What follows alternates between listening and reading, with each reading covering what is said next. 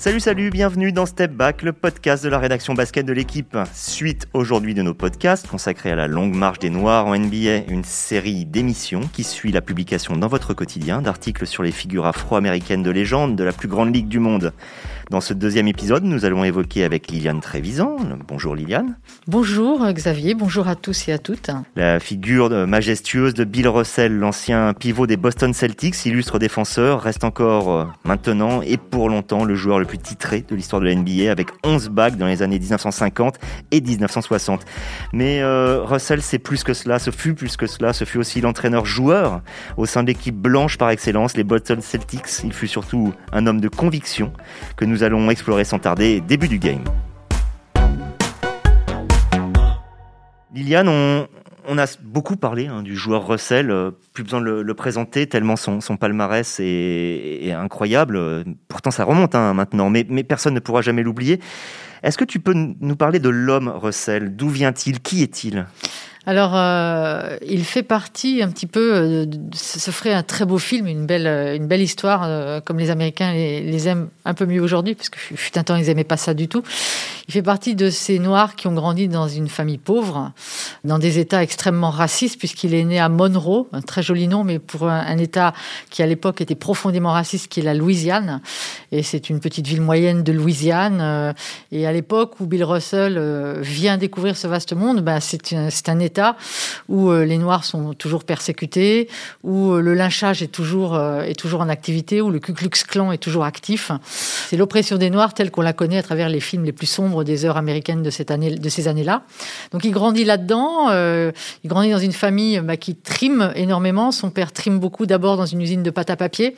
Sa mère, elle, essaye de faire des, petits trucs à gauche à droite, elle fait bouillir la marmite, et ils sont surtout et ils le voient très jeune, très vite. Ils sont surtout victimes de brimades incessantes, racistes, qui vont euh, ben, des insultes quotidiennes, des regards de travers, euh, des, des, des, crachats, à des choses beaucoup plus violentes et, et, plus démonstratives, si on peut dire, comme son papa quand il s'arrête à une pompe à essence pour faire le plein, le pompiste sort avec un fusil en le menaçant, en lui disant bah, Toi, le noir, t'attends que tous les blancs aient rempli leur réservoir et tu passeras en dernier. Voilà. Sa mère se fait insulter par le shérif local parce que, dit-il, elle est habillée comme une blanche, ce qui est un scandale. Elle n'a pas le droit. Elle devrait s'habiller comme une noire. On ne sait pas ce que c'est, mais bon, voilà. Donc il grandit dans tout ça. Et, euh, ça fait de lui très vite un homme engagé Engagé, non. Mais très vite, je pense, ça fait un enfant meurtri. Ça fait un ado, il était très écorché vif quand même, il n'avait pas, il avait pas un tempérament très extraverti. Et en fait, pour fuir tout ça, c'est pour vous dire que ça avait atteint un point de non-retour, son père décide de quitter la Louisiane et ils atterrissent à Oakland, qui est la banlieue industrielle de San Francisco, donc qui n'est pas non plus très riante ni le paradis, où son père bosse sur les docks, donc un boulot complet, complexe, euh, dur, rude physiquement. Son père s'échine et il a le malheur de perdre sa mère. Et Bill Russell, l'ado, le gamin, était très très attaché à sa mère qu'il vénérait et sa maman meurt de maladie. On ne sait pas trop exactement quelle maladie, mais enfin voilà, elle s'éteint euh, de maladie. Et tout le monde est d'accord pour dire qu'à partir de ce jour-là, il s'est un peu replié encore plus sur lui-même. Il est devenu encore plus dur, plus taciturne, euh, un peu solitaire. Hein. Franchement, j'ai, toujours trouvé que c'était un homme assez solitaire quand je le voyais autour des terrains euh, après, après sa retraite. Et, donc voilà, et il grandit. Et en fait, oui, oui, il, il, se rend compte que les Noirs aux États-Unis ne sont pas considérés, ce qui va lui permettre de faire valoir un petit peu son engagement, c'est de découvrir le basket. Là, je te pose tout de suite la question pas considéré, mais pour autant, il devient la figure majeure de l'équipe blanche par excellence. Comment arrive ça? Comment c'est possible? Ben, Ça arrive parce que c'est un bon joueur. Et donc, euh, euh, en université, euh, on le voit, on s'étonne un peu. Bon, il a joué en université, on a du mal à l'imaginer aujourd'hui, mais il se prenait des insultes, des volets de pièces, on jetait des trucs sur le terrain. Personne ne disait rien, tout le monde trouvait ça normal. Ouais, on a un noir, ok, c'est pas normal qu'on le malmène un peu. Et donc, voilà, il, il a surtout pour arriver au niveau où il est arrivé, pour avoir tapé dans l'œil du propriétaire de Boston, qui était un blanc, donc évidemment Red Auerbach, il a surtout changé le jeu par sa façon de concevoir le jeu. Il a d'abord révolutionné le jeu, parce que c'est 11 titres, ok, mais c'est aussi une façon nouvelle de, changer le jeu, comme certains grands joueurs ont su le faire. À une époque où les, intérieurs étaient plutôt massifs, jouaient beaucoup au sol, on leur demandait pas de sauter, parce qu'on pensait que s'ils commençaient à monter un peu en l'air, ils allaient se faire dépasser en vitesse et en rapidité d'exécution par leur par leur vis-à-vis. Lui se rend compte, il est très grand, et il a surtout une grande envergure, hein, il était à 2,23 m, je crois, d'envergure. et il a une détente formidable, il a des qualités athlétiques et il a déjà une vision du jeu.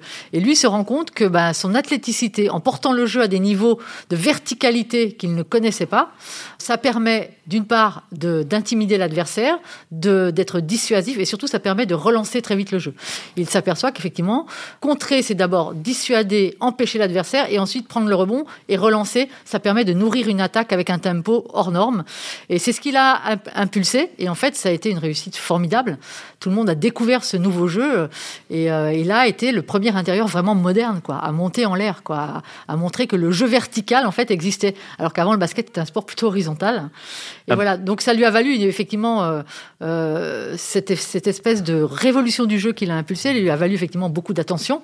Et, à Boston, il, voilà, il, a, il a même, il a pas seulement des équipiers, j'ai l'impression qu'il a, il a tient même des soutiens ou des amis, quelqu'un comme Bob Cousy. Quand il y a les petits soucis, par exemple je dis petit souci, excusez-moi de l'euphémisme, mais que par exemple, euh, à l'époque, quand on doit aller dans un restaurant euh, et, les Noirs ne sont pas acceptés, euh, il y a souvent des anecdotes de soutien de la part d'équipiers blancs. Est-ce que c'est si simple que ça? Non, c'est pas aussi simple que ça. Et la relation qu'il a eue avec Bob Cousy a été très ambivalente. Et si j'ai très bonne mémoire, Bob Cousy, quand il a écrit un livre, qu'il a fait ses mémoires, a fait savoir qu'en fait, il s'en voulait pendant longtemps. C'est un peu, il a un peu comme présenté des excuses. Il s'en voulait pendant longtemps de n'avoir pas été plus aux côtés de Bill Russell, en disant qu'il avait beaucoup regardé les choses, qu'il était resté un peu en retrait, etc. Et je pense que la majorité des joueurs blancs étaient comme ça. Alors oui, il y a eu quelques mouvements de solidarité au sein de l'équipe, mais, euh, mais quand en 61 ils vont jouer à Lexington un match de, pré-saison contre euh, les Saint-Louis Hawks et qu'à l'hôtel on leur dit on, ne veut pas de vos joueurs noirs, on les veut pas, on les servira pas, on fera rien pour eux. En fait, Bill Russell, là, ça a été un peu l'étincelle pour lui. Il a décidé, avec ses coéquipiers noirs et ceux de l'équipe d'en face de Saint-Louis, de boycotter le match. Ça a été, mais fait dans l'incrédulité générale. Personne ne faisait ça. Et en fait, il faut le savoir, le match a eu lieu quand même avec les joueurs blancs des deux équipes. Donc la solidarité, vous voyez, elle était très fluctuante quand même.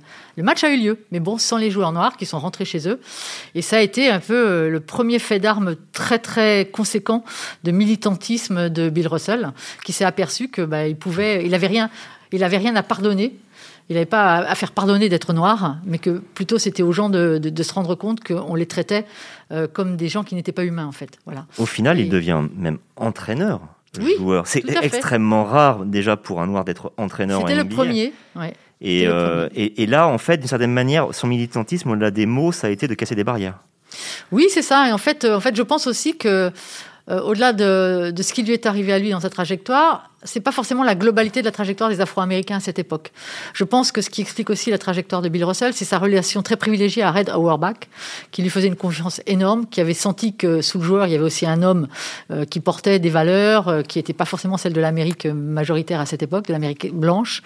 Mais euh, il y avait vraiment un, lien très fort entre deux. Et donc, il lui a fait une confiance énorme en lui, transmettant l'équipe dans une ville, de, une ville, comme il avait dit en arrivant à Russell, une ville de bigots, une ville blanche, une ville catholique, irlandaise euh, raciste, qui a longtemps eu la, réputation d'être une des franchises les plus racistes de NBA, hein, où les joueurs noirs se faisaient insulter par les fans des Celtics, euh, voilà, même si c'était leurs joueurs, ils n'en avaient absolument rien à faire. Donc euh, la connexion Auerbach-Russell fonctionne bien. Et donc, il lui fait confiance en lui confiant effectivement cette équipe et en faisant de lui le premier coach afro-américain de toute l'histoire des sports majeurs US. C'est le premier coach afro-américain à coacher une, équipe majeure dans un sport majeur. Et, euh, et Russell. Est-ce qu'il parle aux Noirs? Est-ce qu'il leur dit euh, il faut vous battre, il faut peut-être vous soulever ou du moins il faut éveiller vos consciences? Est-ce qu'il a ce type de discours? Il l'a toujours eu plus ou moins eu. Oui. Il a été très actif euh, aux côtés de Mohamed Ali quand il a été euh, condamné parce qu'il refusait euh, de s'engager dans l'armée. Il a, assisté au fameux discours de Martin Luther King en 63, le très fameux I Have a Dream. Mais son militantisme va prendre une, forme plus concrète, plus verbale et plus je dirais presque violente, mais accentuée, très virulente, un peu plus, un peu plus tard, un peu plus tard. Mais il a toujours, oui, il a toujours été actif. Sauf que plus ça va aller, plus il va progresser dans sa carrière, plus il va gagner de l'aura, plus il va être installé dans son rôle de star NBA et euh, d'entraîneur NBA. Et plus son discours va devenir, non pas radical, hein, mais plus virulent, plus chaud, plus, plus emporté à chaque fois. C'est-à-dire que c'est contrairement à ce qu'on a l'impression, enfin à ce qui peut arriver en général, c'est que plus le temps va passer et plus il va monter en régime en fait par rapport à son engagement militant. Les, années qui passent lui font comprendre qu'il y, a une urgence. Et, et, oui, oui, il a été toujours très actif. Il a été, il a pris la parole. Il a participé à énormément de meetings. il s'est mis en première ligne. Il était en première ligne. Hein. Il n'a jamais eu peur, en fait. C'était quelqu'un même qui était limite dans la provocation il était limite dans la provocation parce que quand euh, la presse de Boston l'interroge sur sa relation aux supporters qui était tumultueuse, houleuse à Boston, il dit ben moi les supporters, qu'est-ce que je dois au public de Boston? Et, mais, mais, mais ce qu'il me doit, c'est-à-dire rien. On ne se doit rien. Voilà. Et il a toujours eu des mots très excessifs, volontairement outranciers, je pense. Il y avait de la provocation chez Russell et, euh, et donc il a toujours, il a toujours été dans cette façon d'être, en fait, je dirais. C'est une façon d'être. Il, y a, il, y a, toujours ce vécu en lui, je pense, de, de son enfance en Louisiane, euh, sur lequel il bah, qu'il a jamais voulu oublier, je pense, pour une bonne raison, c'est que voilà, euh, souvenez-vous de ce que vous étiez et où vous voulez aller. Mais oui, il a été hyper actif. Hein. il a fait beaucoup de meetings.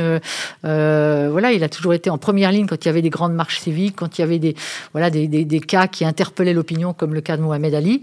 Et, pour il a... finir sur cette justement cette personnalité extrêmement intéressante de Bill Russell, il y a aussi le fait que chez lui, être afro-américain, ce n'est pas qu'une catégorie administrative. Hein. ce sont aussi des mots qui ont du sens, puisque je crois qu'il est allé en Afrique, plusieurs pays, pour essayer en gros de sentir, de comprendre ses racines. Oui, oui, il est allé en 59, il a fait le tour euh, de quelques États africains, euh, Libye, Éthiopie, Libéria, euh, dans un besoin qu'ont ressenti beaucoup, beaucoup de grands leaders noirs, de retourner au pays où sont leurs racines, pour, une espèce de quête existentielle en fait.